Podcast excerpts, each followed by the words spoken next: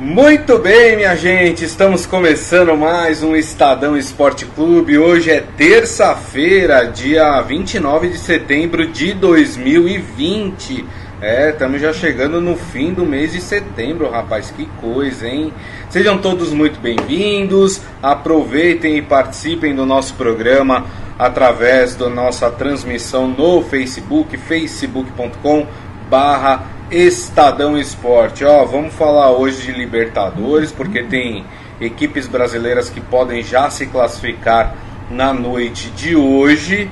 Né? Não tem nenhum paulista, mas temos, por exemplo, Inter, Grêmio, Atlético Paranaense, todos com chance de classificação ainda hoje. E vamos falar também de um assunto delicado, né? A gente até cantou essa bola aqui ontem, né, no finalzinho do programa. O Santos, é, que ontem o comitê gestor, em uma reunião virtual, decidiu por afastar o presidente José Carlos Pérez. E na mesma reunião ficou decidido que quem assume o lugar por enquanto é o vice-presidente, lembra? Aquele que brigou com o José Carlos Pérez, o, o Alberto Rolo, né? Só esperamos que não seja uma situação enrolada no Santos. Piadas à parte. Deixa eu cumprimentar aqui. Robson Morelli, tudo bem, Morelli? Olá, Grisa, boa tarde, boa tarde, amigos, boa tarde a todos. Olha, a gente está querendo falar de futebol, de jogo bem jogado, né, de contratação, de craques, mas olha, o noticiário nos chama, nos alerta para outro caminho, né? É verdade. Presidente de clube de futebol grande, importante, que só, só teve o Pelé, né? Só teve o Pelé é, com um presidente afastado porque as contas de 2019 não foram aprovadas. Vamos falar disso, mas já deixo aqui é, é, a, minha, a minha opinião, o meu sentimento de que isso é muito sério no futebol brasileiro. É verdade, é verdade. Ó, oh, o Maurício Gasparini está aqui, diz que só entrou para ver a gente comentar sobre o Flusão que ganhou ontem, é verdade, teve encerramento da, do, da rodada do Campeonato Brasileiro, né? Fluminense Curitiba. O Fluminense com uma série de desfalques, né? A Covid também pegou pelos lados das Laranjeiras, né? Fluminense com muitos atletas afastados porque testaram positivo, mas não tomou conhecimento do Curitiba ontem, meteu 4 a 0 do, do Fluminense, do, do tomou 4 a 0, fez 4 a 0 no Curitiba né? E conseguiu aí é, galgar algumas posições dentro da tabela de classificação do Campeonato Brasileiro. Um bom jogo do Fluminense de fato, né, Morelli? Bom jogo, dia ruim, porque não é bom jogar de segunda-feira, no meu modo de ver, mas tem jogo todo dia e a gente tem que, que tem que, que acompanhar. É, Fluminense fez quatro gols, Ganso fez um gol de pênalti, é, importante porque fazia um ano né, que ele não fazia um gol. Rapaz, camisa 10 do tempo. Fluminense. Bacana essa vitória. O Fluminense consegue aí subir na tabela. Agora vou fazer, vou falar uma coisa aqui muito pessoal. Camisinha feia essa do Fluminense, hein? Também achei. E olha que para mim o Fluminense é uma das camisas mais bonitas do futebol brasileiro. Verdade. Tá ali top 3. Agora, a de ontem era horrorosa. Aliás, né? A, as marcas aí que produzem as camisetas estão de brincadeira, né? Cada camiseta horrorosa que tem sido feita.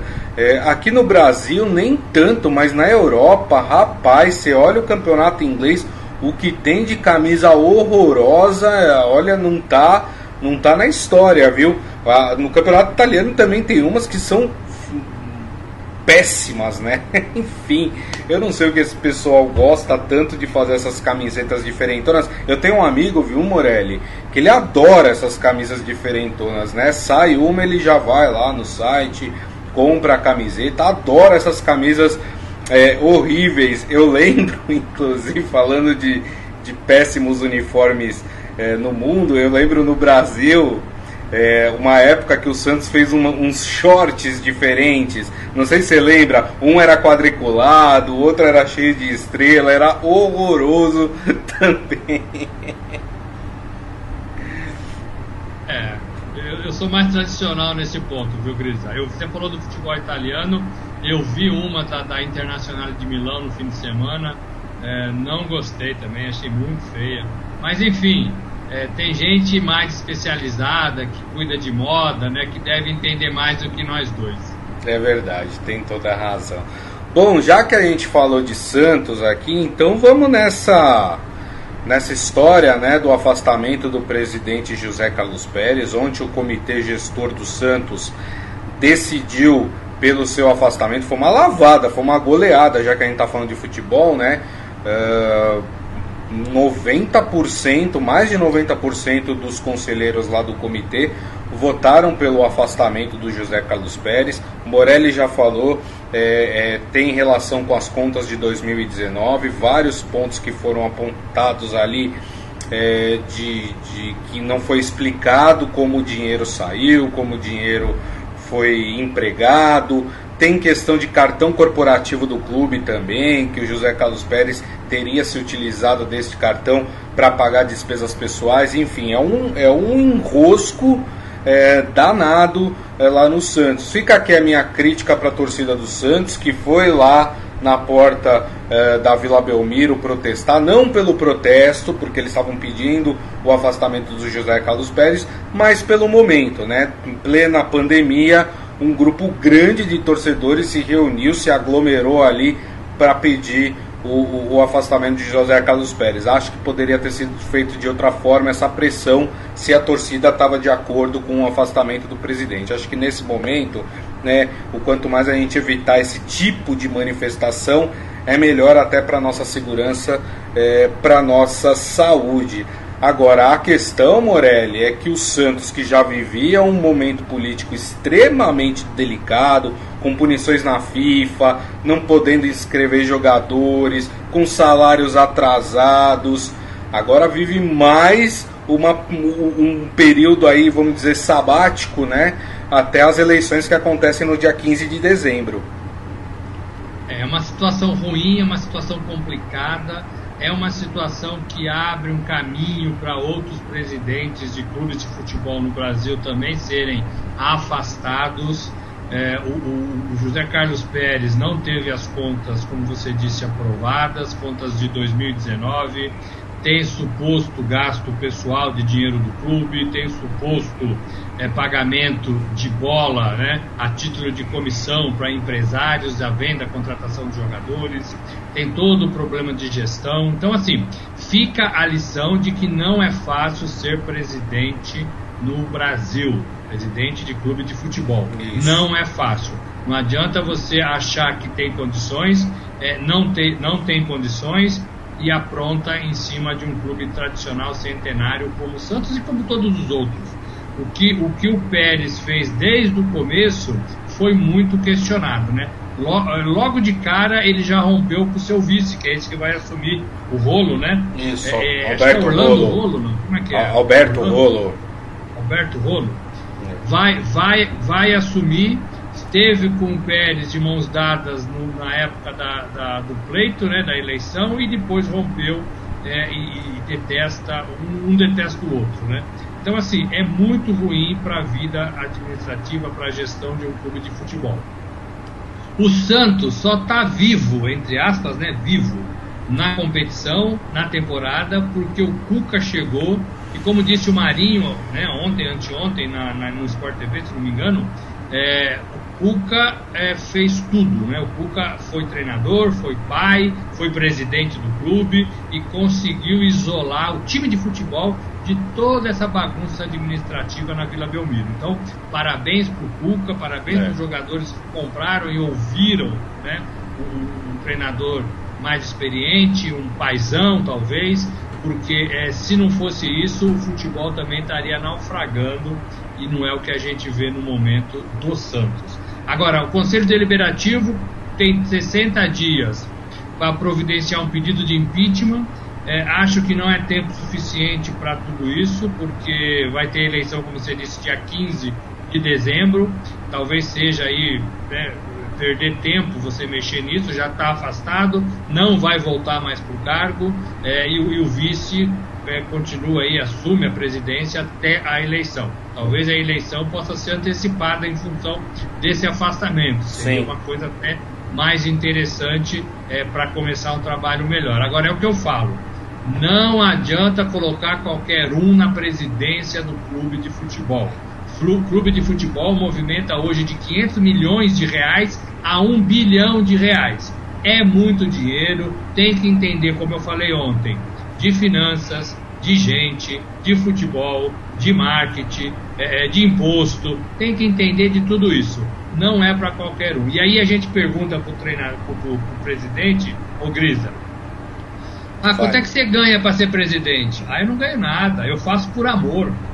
É. Então você trabalha 24 horas por dia dedicado a um clube de futebol, uma empresa gigantesca, né, com valores absurdos, e, e faz por amor e não ganha nada. Então isso nos faz ter pensamentos proibitivos, né, pensamentos impróprios é. sobre os presidentes de clubes que trabalham, não ganham nada e ainda tentam a reeleição. Então, é, eu particularmente tenho pensamentos impróprios para profissionais assim, né? É, não estou acusando ninguém, mas que dá brecha, dá. E a gente sabe que o futebol brasileiro é, é só para ficar em Santos, né, Grisa? É. Não é um mar transparente, né? Não é. um mar transparente. Eu concordo totalmente com você, Morelli. Acho que a, a, passou essa fase da coisa do, do torcedor que ama o clube e quer ser presidente, quer ser diretor, entendeu?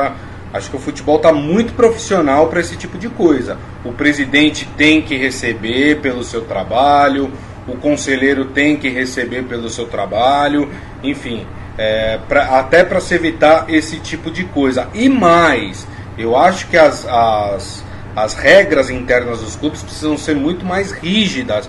Como, por exemplo, não basta o cara renunciar é, para o cara não responder mais sobre tudo aquilo que ele fez durante a sua gestão. Não, ele precisa responder. Eu acho que é, se ficar provado que houve ali imprudência, desvios, crimes cometidos por um presidente, independente se ele renunciar, se ele for afastado, se ele for empichado, é, o clube tem que cobrar desse cara na justiça, né?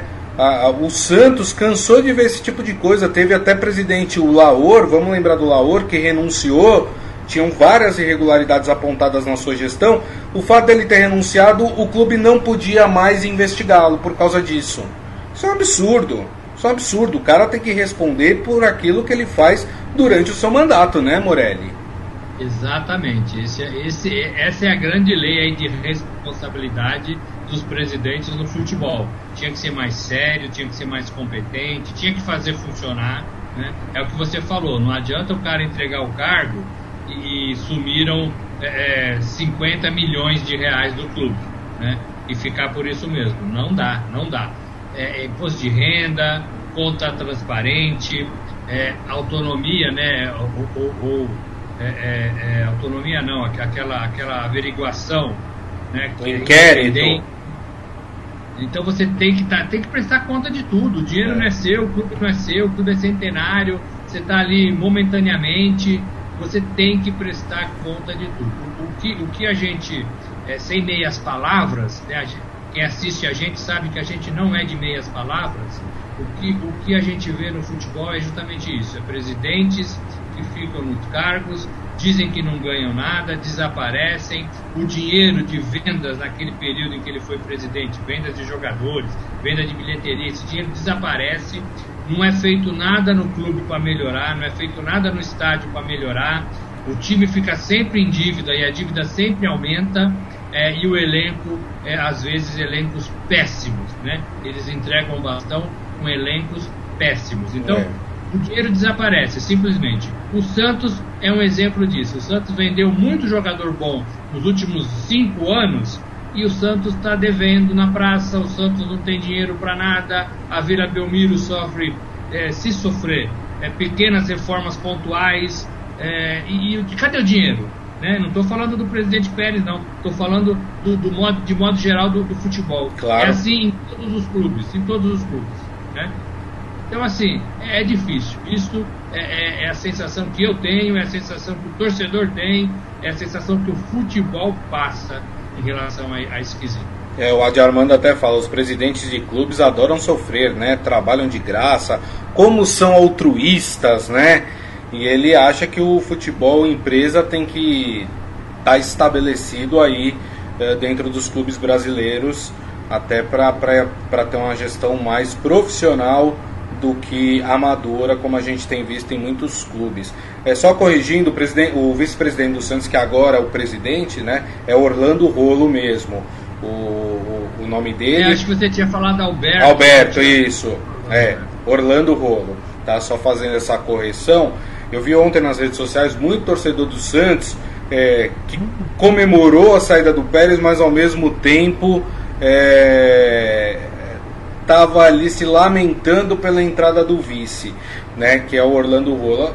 Que eu acho, é, só para as pessoas entenderem, o Orlando Rola ele foi poupado pelo comitê gestor, tá? É, a punição, porque geralmente a punição ele vale para chapa, né? Mas nesse caso só o Pérez foi punido, é, o Orlando Rolo não, por isso que ele assume a presidência do Santos. Eu acho que devido, né, Morelli, até a toda a confusão que se se estabeleceu dentro do Santos envolvendo os dois, né? Não sei, talvez pudesse ser até de bom tom que o Orlando Rolo ele declinasse da presidência do clube e aí, como você disse até que uh, se antecipasse as eleições no clube até para o Santos poder ter um norte a partir daí, né? Porque a gente entrou num momento, o clube entrou num momento de, de um limbo total na sua política, né? É, eu penso igual. Eu acho que o presidente do Conselho Deliberativo deveria assumir o clube nesse momento. Se não me engano, o presidente é o Marcelo Teixeira, Isso. É, do, do Conselho Deliberativo. Acho que ele deveria assumir o clube, chamar e antecipar eleições é, e depois tentar refazer aí, acabar né, essa temporada. Faltam dois meses né, para a eleição, é, de uma forma um pouco mais digna. E aí, e aí continuar continuar investigando, processando, se for o caso, sobre as contas de 2019 e as de 2020, que logo vão chegar também. É verdade. Existe responsável, ele ainda é o presidente, é, que precisa responder por isso. Precisa responder por cada centavo do Santos é, nessa temporada e na temporada passada. É. É, só para encerrar o assunto Santos, o Morelli até comentou a entrevista do Marinho ontem na Sport TV, né, no programa Bem Amigos, né, já que a gente tava falando de camisas de futebol, né, o pessoal aqui tá, tá, tá até comentando isso, o Hélio Morelli falou, antigamente era uniforme 1 e 2 e o outro só para treino. É, quem mais que falou aqui de camisa também? Ah, o o Maurício Gasparini falou que concorda com o Morelli. Saudade quando via meu tricolor com a camisa linda, verde, branca e grená. Tá falando do Fluminense, né? É, o pessoal aqui também se, se mostrando contra, um pouco contra essas camisas inovadoras aí é, do futebol. Mas eu tô falando isso porque ontem na entrevista do Marinho, é, atrás dele tinha uma camisa do Santos toda branca, que é aquela camisa tradicional do Santos que é linda, né? É, com o autógrafo do Pelé, né? Nada mais, nada menos de que Edson Arantes é, do Nascimento, é, que foi uma camisa que o Pelé mandou para o Marinho, né? Muito bonita, in, inclusive. Eu, eu, fiquei olhando aquela camisa e falei, nossa, olha que, que honra para um jogador de futebol, né, Morelli? Receber uma camisa autografada das mãos do Pelé, né? É, só de vestir a camisa do Santos só de frequentar o, o, vestiário da Vila Belmiro e ali passar todos os dias que tiver jogo na frente do armário ali que já foi do Pelé, isso é de um simbolismo gigantesco. É. Né? Assim, para esquecer de tudo, para contar para o resto da vida para os familiares, para neto, bisneto, filho, né? É, deve ser uma emoção muito grande você jogar no time do Pelé, né? onde o Pelé fez história. É, mas eu acho que os jogadores, não estou falando do Marinho, né? O Marinho parece que sim, né? Sabe onde ele está, sabe o, o peso sim. desse clube, dessa camisa, né? Tem a camisa pendurada lá. É, eu acho que o jogador, de modo geral, não, não dá muito valor para isso, não. Eu é. acho que o jogador joga no Santos, joga no Guarani, joga no Palmeiras, joga no Corinthians, no Atlético Mineiro, como se estivesse qualquer time aí que está pagando o seu salário. Eu acho que isso é muito frio, né? Para quem acompanha o futebol há muito tempo como, como nós. É, enfim, é. é. É, uma pena, né? Uma pena que seja assim. É, só lembrando, falei de Pelé, né? Pelé que completa 80 anos agora no próximo dia 23 de outubro, né? A gente está entrando no mês de outubro, né? 80 anos de Pelé. Rapaz, que honra, né? A gente ainda ter o rei do futebol aqui junto com a gente, né? Tá, tá adoentado, né? Tá, tá com as suas limitações, mas não, mesmo assim, não, não se, se exclui de comentar coisas do Santos, do clube, né? de dar apoio para os jogadores que estão nesse momento no clube, né? O Pelé realmente é um, é um grande é, é o grande símbolo do futebol, do, do futebol brasileiro e do futebol do Santos, né? É a grande imagem que o Santos tem fora do país é na figura do Pelé. Eu ouvi hoje, viu, Moreg, parece que o Museu do Futebol, né? Aquele museu que fica ali no estado do Pacaembu, vai fazer um, um, uma exposição em, em, homenagem aos 80 anos do Pelé. Ainda não tenho detalhes quando é que isso vai acontecer, né, quando é que essa exposição vai estar aí disponível para as pessoas poderem visitar, mas assim que tiver informações sobre isso, a gente fala aqui no Estadão Esporte Clube uma linda homenagem aí aos 80 anos do rei do futebol. É, eu posso falar, adiantar rapidinho, Fala. o Estadão forneceu algumas fotos para essa exposição. Vai ter uma exposição do Pelé, das fotos do Estadão do, do Pelé lá no museu. O, o, o, acervo do Estadão é muito, muito legal, muito é. bacana. É, e eu fui convidado também para participar de alguns eventos, algumas palestras sobre a história do Pelé. Então vai ser um mês aí todo delicado, cheio de atividades, claro, muitas delas quase todas online, né? É, mas o museu não vai deixar passar em branco a história dos 80 anos do Pelé, não. É, o Maurício Gasparini brincou comigo, falou que meus olhos brilharam quando eu falei da camisa toda branca do Santos. É, gente, eu sou tradicionalista nesse, nesse sentido aí. Eu gosto das camisas originais dos clubes de futebol. Só mais um adendo, e aí eu prometo que a gente parte para Libertadores. É, para as pessoas que ainda veem o Marinho como aquele jogador caricato, jogador dos memes, eu aconselho ver essa entrevista do Marinho, viu? É, me deu um outro olhar do Marinho, me deu uma outra visão do Marinho. O Marinho falou de tudo, falou de política do clube, falou sobre racismo e falou muito bem, se colocou muito bem nas, nessas questões. Né? Eu, eu sugiro aí a vocês que assistam essa entrevista do Marinho que vocês vão ter uma outra impressão uh, desse jogador, viu? Gostei muito da, da entrevista do Marinho. Vamos falar de Libertadores, Morelli? Bora lá! É isso aí, né? Como eu disse, a gente não tem clubes paulistas disputando hoje os jogos pela Libertadores, mas nós temos é, times brasileiros que podem se classificar hoje. Então vou passar aqui para vocês é, quem é que pode se classificar. O Atlético Paranaense é um deles. Vai recebe hoje o Jorge Wilstermann, né? Eh, da, da Bolívia às nove e meia da noite, né? E um empate somente basta ao Atlético Paranaense para conseguir essa classificação. E de, convenhamos, né? Acho que o Atlético consegue até uma vitória. O Jorge Wilstermann não é nenhum bicho-papão, né, Morelli? Não é, mas o Atlético faz uma temporada de altos e baixos também, bem diferente do Atlético de outras temporadas que a gente viu, sobretudo em casa, muito forte de, de ser vencido lá na arena.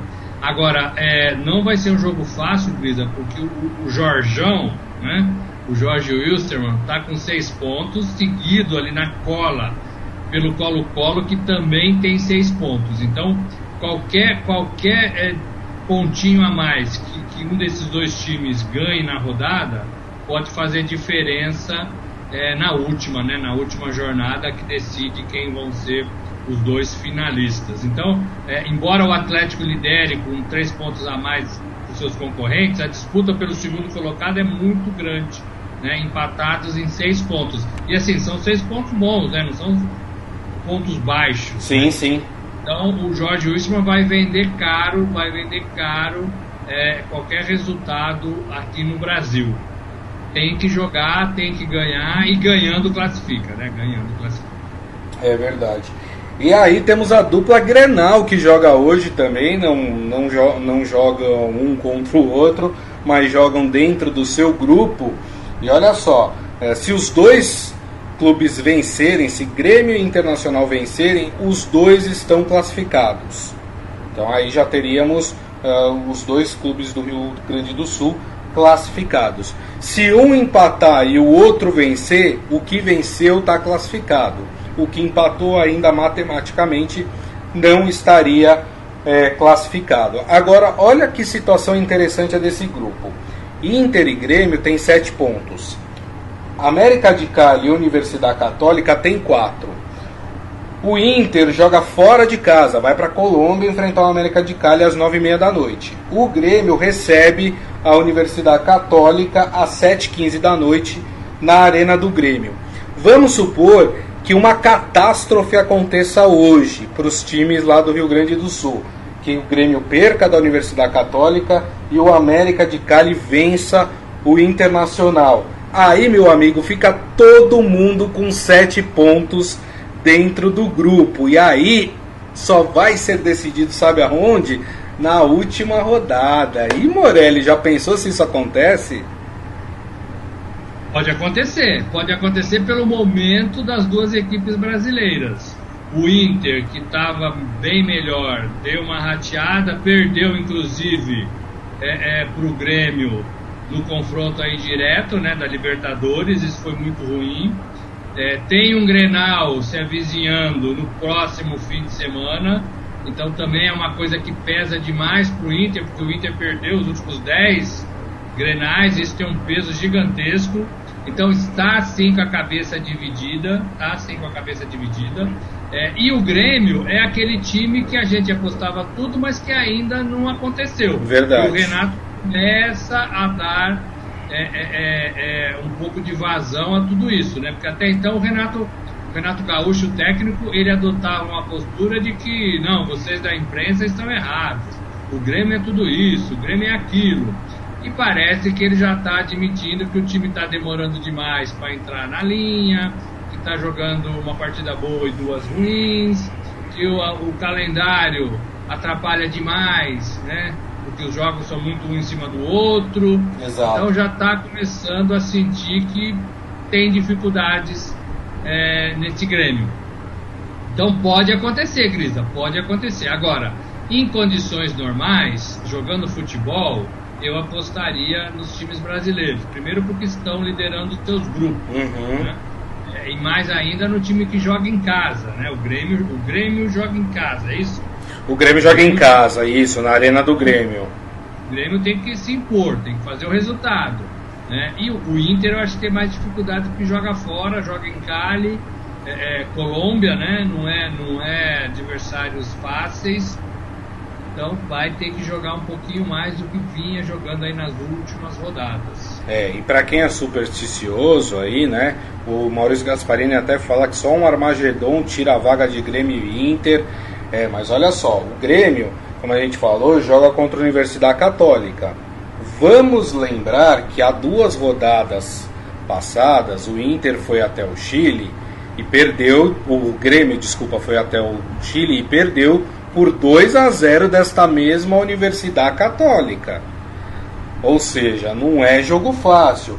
É, deixa eu até pegar aqui qual foi o resultado de, de, de Inter e América de Cali. Olha só, o Inter e América de Cali foi aquele jogo emocionante que a gente falou é, na volta da Libertadores, que estava 3 a 3 esse jogo no Beira Rio, e o Inter conseguiu um gol dos acréscimos é, fez 4 a 3 venceu o jogo por 4 a 3 Então, assim, é, concordo com o Maurício Gasparini, acho que tem toda a chance de, de Grêmio e Inter classificar.